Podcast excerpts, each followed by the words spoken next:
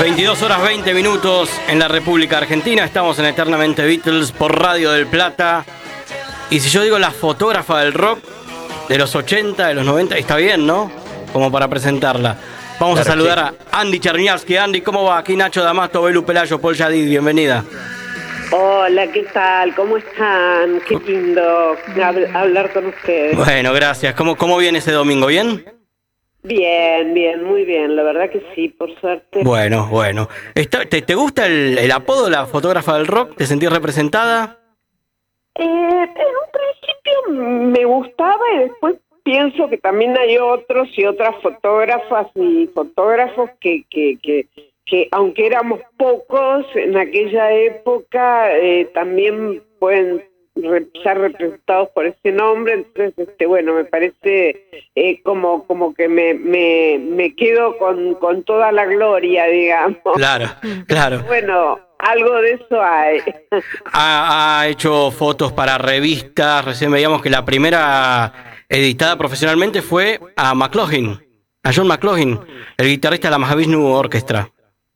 Sí sí sí es que eso qué manera de empezar eh de, de jazz de Montreux que se dio en San Pablo, estaban los Cerú y fuimos todos juntos a, a ver este el festival de jazz. Así que sí, la verdad que unas fotos increíbles que, que la verdad que ni yo misma eh, me la creía cuando, cuando las vi, hermosas.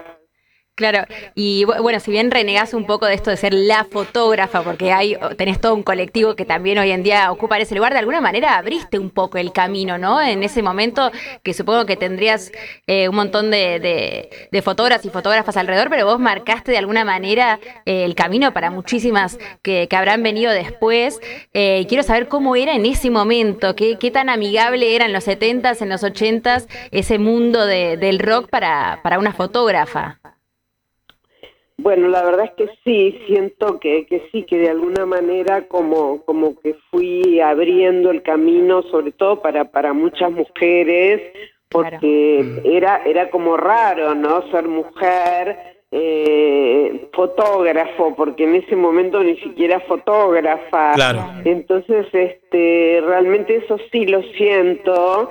Eh, creo que era un, un, trabajo de riesgo, era muy difícil estar como, como digo yo siempre, en la primera línea de fuego, en, en un momento donde no había eh, vallas de seguridad, no había gente de seguridad, eh, te pasaban los desmayados por arriba, te escupían, era como bastante difícil trabajar y peligroso.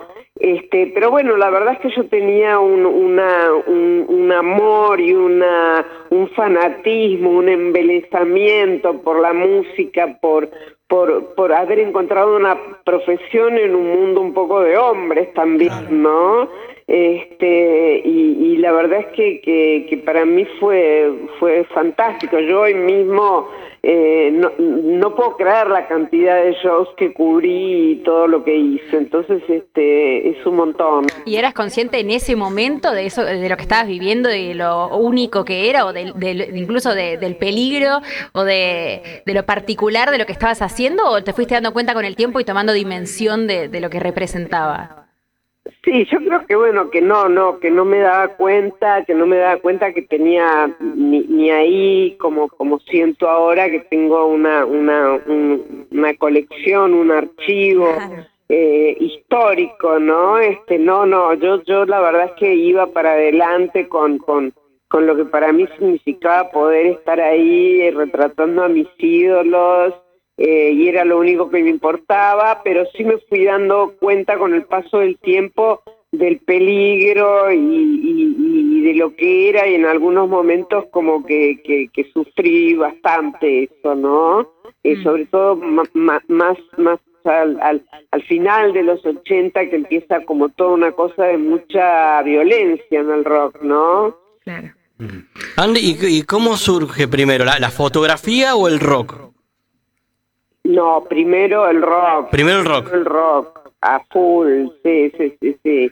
La verdad es que yo, eh, mi, mi, viejo era como una especie de productor, manager eh, de rock y entre otras un montón de cosas, teatro y cine, eh, y la verdad es que me tocaba estar mucho eh, en los en los recitales y, bueno, y desde muy chiquita crecí escuchando a Morris, a Manal, a Almendra, eh, Miguel Abuelo, ¿no? O sea que la verdad es que cuando, cuando nace mm, la fotografía en mí era como, como un lugar donde yo ya había estado siempre, ¿no? Los mismos teatros, eh, los músicos que yo admiraba, eh, bueno, no sé, era como un lugar de, de, familiaridad para mí estar en los teatros y, en, en, los shows, ¿no? Entonces este, me sentía muy cómoda eh, desde ese punto de vista, ¿no? Porque bueno, como fotógrafa no no era lo mismo que como como una nena que, que de repente le tocaba estar los fines de semana con su papá,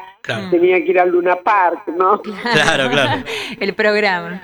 Andy, sos eh, una persona que tiene una historia familiar eh, también un poco profunda, con mucha relación con la dictadura.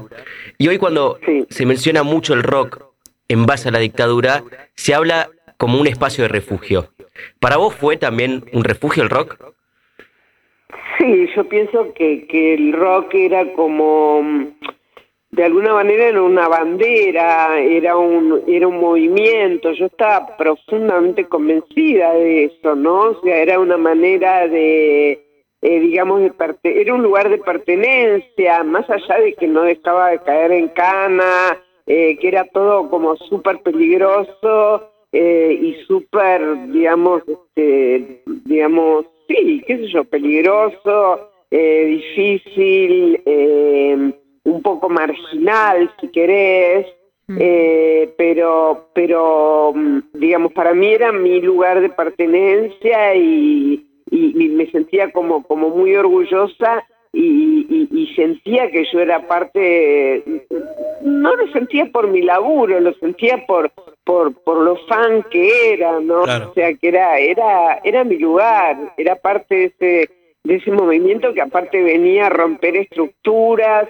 y, venía, yo venía de escuchar a Pedro y Pablo en el café con mi viejo, eh, amor y digamos, bueno, era era como, como no sé, de, aparte Daniel Biglietti, Mercedes Sosa, digamos, era un lugar donde había también como mucha presencia ideológica. Mucha militancia, ¿no? Mm, sí, no puntualmente por ahí en el rock, mm. lo que era como el lugar eh, digamos, de, donde mi viejo laburaba, ¿no? Una donde, donde de alguna manera este, nací. Sí, y Andy, ¿y cómo surge después la idea de, porque ya tenías una crianza dentro del rock, pero de fotografiar el rock, de ser parte eh, registrándolo y un poco inmortalizándolo? Sí, bueno, yo pienso que, que, mm, digamos, la verdad es que yo empecé con la fotografía como de casualidad, eh, pero no con el rock, porque el rock era, era algo que, que, que yo eh, realmente esgrimía, como decía antes, como, como una bandera, ¿no? Y, y bueno, y la verdad es que de alguna manera eh, cuando cuando conocí a Charlie, cuando empecé a ir a los shows y a seguir a mis a mis a mis bandas y a los músicos eh, que a mí me gustaban un poco, me sentía incómoda, eh, me sentía incómoda como como en ese momento se decía como grupi, que es una palabra que mucho me gusta, pero pero claro, yo no quería estar ahí como atrás del escenario como la amiga de eh, o la, la, la, novia de, ¿no? Tú serías una trabajadora también. claro, quería como, como, digamos, de alguna manera el, el hecho de haber este, tenido la cámara me, me acercó más, digamos, ¿no? Porque porque por ahí este ser la mujer del músico, la amiga, era como un, plomazo, ¿no? Claro, claro. Eh, y, y, para mí era tener una actividad que, que, me fascinaba, ¿no? Claro. Y vos hace un rato decías una profesión de hombres en un mundo además, como el rock, que es un mundo, era un mundo en ese momento más todavía muy machista. Siempre me acuerdo de algo que nos contó eh, Patricia Sosa cuando estaba en, en la torre, que una vez le dijeron, pues estaba subiendo, obviamente, ella eh, cantaba y le dijo, no, no, las novias de los músicos van abajo. Claro. O sea, ni, ni se imaginaron que podía ser la cantante.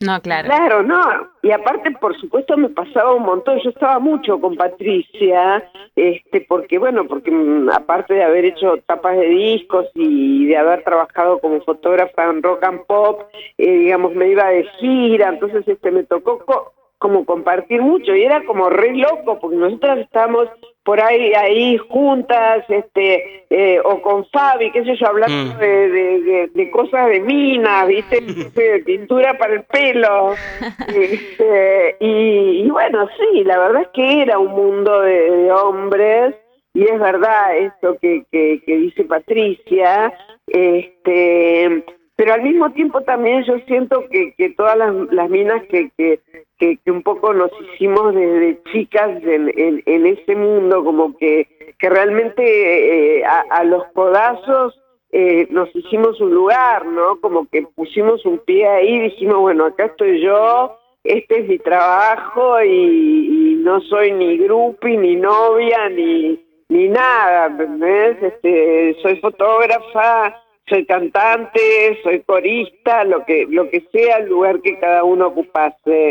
Y, y para mí eso es, es, muy muy importante. Sin eh, digamos, eh, la verdad es que eran muy pocas las mujeres que, estábamos y pero yo yo no sentí no no me sentí en ese sentido desde el punto de vista del músico eh, no sentí el machismo como, bueno, vos acá no entrás o, ese tipo de cosas.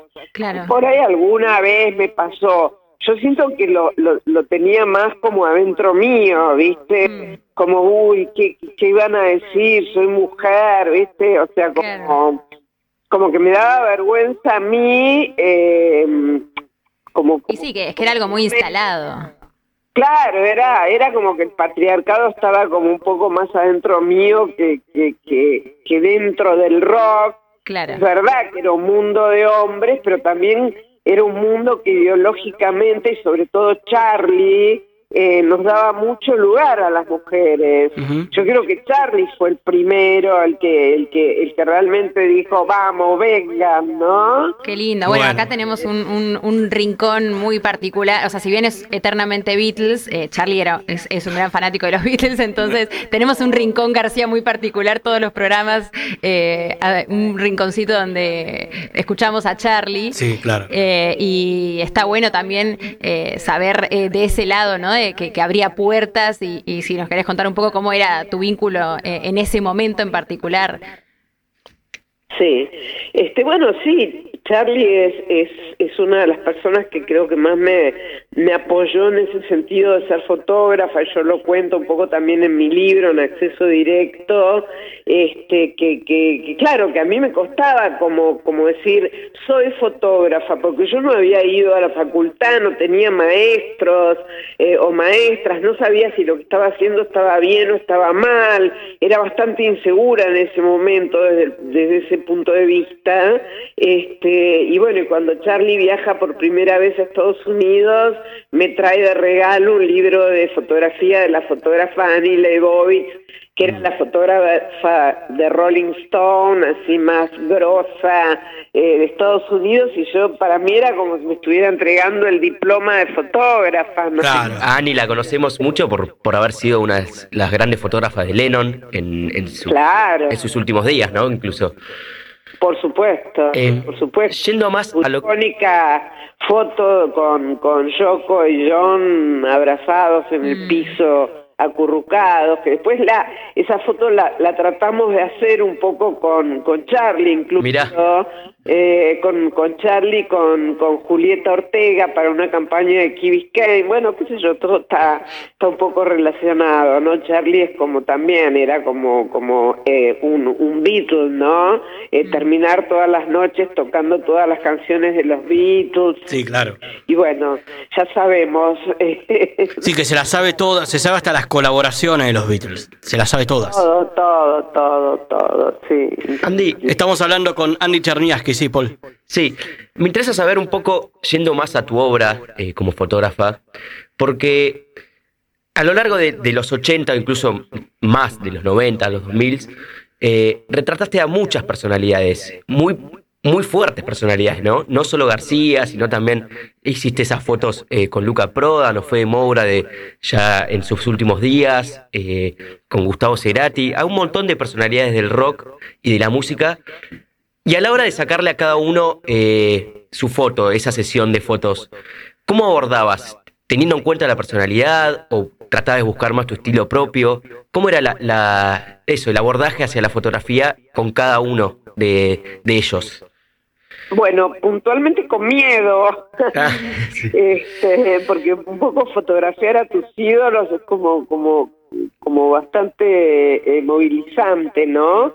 Eh, bueno, yo, yo en ese momento quizás todavía no, no había aprendido tanto o no sentía que, tenía ni un estilo o una manera de trabajar, era un poco como, eh, como contaba antes, ¿no? Yo me tiraba a la pileta y, y, aparte puntualmente en el rock, eh, no había producción, yo no tenía asistente, no había vestuario, digamos, hoy haces una foto con, con no sé, con Fito Páez o con Charlie García y, y, bueno, y hay, y hay una idea, y hay eh, presupuesto, y hay un montón de cosas que hacen que la foto la, la pienses eh, o, o, o, la, la foto la, la parís, digamos, desde otro lugar, ¿no? Mm. Ahí era un poco, bueno, como, como, como no tener ningún tipo de, de, de, ayuda eh, y, y, y, bueno, y empezar un poco con, con a probar, a probar luces, y a, y a ver un poco, bueno, estaba yo también aprendiendo y ellos de alguna manera también estaban aprendiendo a posar y, a, y a estar fotografiados, ¿no? O sea, yo creo que, y, y siempre lo digo, es como que íbamos juntos, ¿no? Este, era como, como bueno, también eh, hay un lugar para tocar, qué genial, vamos, de repente no había luz, este, entonces bueno, yo siempre iba como, como, como un paso más adelante en el sentido de que eh, trataba de aprender a sacar fotos en estudio y por ahí todavía no tenía eh, a nadie a quien fotografiar, pero entonces bueno, cuando, cuando me, sale mi primer laburo en estudio, yo ya había practicado con mis amigas, eh, no con, con un montón de cosas. Entonces, bueno, eh, era era algo como, bueno, realmente tirarse a la pileta, ¿no? Desde el punto de vista técnico. Andy, tenés un libro, acceso directo, una, un documental expuesta. ¿Qué nos, vamos, ¿Qué nos encontramos ahí? Bueno, ante todo con una vida muy particular que, que, es la mía, este, con, con, con muchas anécdotas, eh, con una historia que, que, tiene que ver un poco con este, con este fanatismo, con, con, con todo lo que, lo que fue para mí eh, descubrir eh, a través de, la cámara a todas estas eh, personas increíbles eh, y nos encontramos con, con, una historia atrás de cada foto que está ligada a, un disco, a, a, un show, a un tema. Eh, bueno, es mi propia vida y, y, esto de lo que hablábamos antes, de cómo el rock finalmente termina siendo mi casa, ¿no? Mi, mi, mi, mi lugar de pertenencia. Claro. Eh, pasar una foto por radio es un poco complicado, a menos que alguno aquí la describa una audio foto, pero se, me van a enojar Dane Maniagüero, a ver si, si lo, lo, vamos a hacer al aire. Si hay algún tema que te gustaría, con el que te gustaría cerrar esta nota. Por ahí algún tema que, que te, te dispare algún recuerdo de una foto que hayas sacado. Bueno, no sé, a mí me, encanta Charlie, creo que es una de las personas que más fotografié. Vamos a tener que pasar a Charlie, muchachos, listo. Ah, cualquier tema de Charlie, cualquier tema del rock de los 80 me encanta, pero hay un tema de Charlie que, que quizás no es tan ochentoso, pero que me gusta y que es Chippy Chippy. Este, y, y bueno, y también los dinosaurios, qué sé yo, bueno, temas de Charlie, chicos. Sí, claro. Cualquiera está bien, ¿no? De Charlie. Cualquiera está bien, cualquiera está bien. Bueno. Sí, tal cual. Andy, te agradecemos mucho. ¿Quedó algo, compañeros, ustedes? Un montón, pero vamos a tener que ir a leer el libro, ver el documental, todo, y después te volvemos a llamar. Mismo acá estaba viendo eh, el interior de, lo que era el vinilo de Peperina, que está una de las fotos de Andy, de, la primera, ¿no? Sesión de fotos de Cerugirán. ¿Fue esa? Sí, la primera de estudio incluso, eh, sí, sí, sí, fue como como ese fue un repiletazo y, y son fotos que amo, que adoro, porque, porque la verdad es que son, son re lindas y siguen teniendo esa cosa medio Beatles este, mm. y que, un poco tiene que ver con lo que eran los Cerú. Eh, y, las quiero un montón y, bueno, nada, ya son, son parte claro. Hay algo de la pureza, ¿no? En esas fotos, porque ya en, la vestimenta podemos ver una diversidad. La esencia de cada uno. Charlie con, con una remera que es de traje, ¿viste? Sí, eh, tal cual. Pedro todo prolijo con corbata y Lebón con, eh, con camisa cuadrillé y, Más jugado. y después Moro también. Una remera y un saquito. Bohemio. bohemio, claro. Está bueno porque ahora muchos oyentes tal vez cuando vean, vuelvan a ver estas fotos, vuelvan a ver estos vinilos, vuelvan a ver muchas eh, de estas eh, obras de arte que también vos pudiste plasmar, también van a pensar en vos del otro lado de la cámara, del otro lado del lente y toda tu historia, así que me parece que está buenísimo. Qué bueno, sí, creo que eso es lo más lindo y lo que me queda a mí, eh, esa satisfacción de, como decía antes, de, de, que mis fotos están unidas a esas canciones y, y bueno, y eso va a ser históricamente, eh, ya son parte un poco de, de, la cultura de, nuestro país, ¿no? Porque las, para las futuras generaciones este, también, la verdad que es muy lindo eso. Y yo, una última pregunta que te hago, Andy. Que cuando, cuando te conocí en la salida del recital de Hugo Fatoruso. Wow. wow, sí.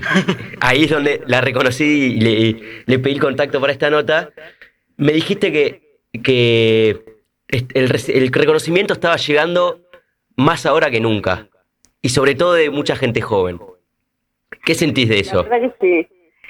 Me encanta, me encanta porque la verdad es que cuando yo lo hacía, y yo creo que los músicos también cuando lo hacían, no teníamos ni idea de, cómo iba a ser el devenir de la historia, ¿no? Mm. Y, y, la verdad es que ahora hay una revisión muy importante de todo lo que fueron los 80 eh, desde el punto de vista musical, documental, fotográfico, libros, eh, revistas, qué sé yo, eh, que me parece como, como muy valioso y que, que bueno, que yo realmente no me daba cuenta de lo que hacía y creo que, que los músicos tampoco. La cuestión era, era fotografiar, la cuestión era cantar, tocar y, y, era una época en que la industria no, no, no existía, entonces este, por ahí todo eso lo hicimos por cero peso y, bueno, y de repente ahora hay, hay un reconocimiento que, que, que está buenísimo porque, porque creo que más allá de que por ahí hice más moda, más publicidad,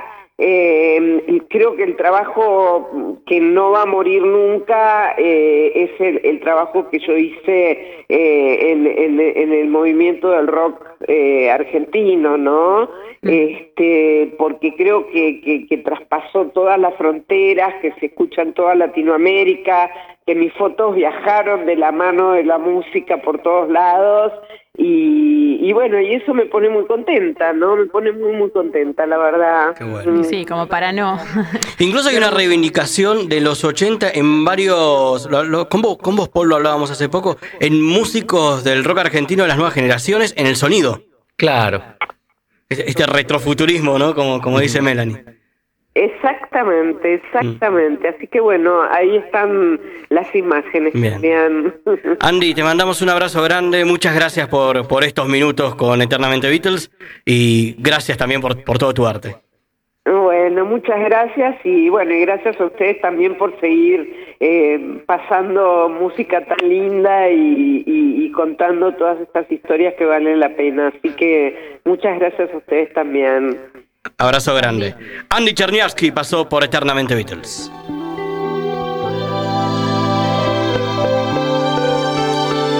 Yo nunca vi New York, no sé lo que es París. Vivo bajo la tierra, vivo dentro de mí. Yo no tengo un espejo, no tengo un souvenir. La lágrima me habla y está dentro de mí. Yo solo tengo esta pobre antena que me transmite lo que decir. Esta canción, mi ilusión, mis penas y este souvenir. Yo subo la escalera, yo cumplo una misión.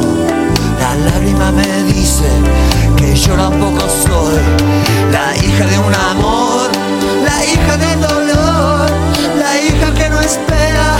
Tu tiempo se acabó. Si este dolor durará por siempre, no digas nada, vete de aquí, porque yo voy donde nunca estoy, nunca fui. Tómalo con calma, la cosa es así. Ya se hace de noche, me tengo que ir.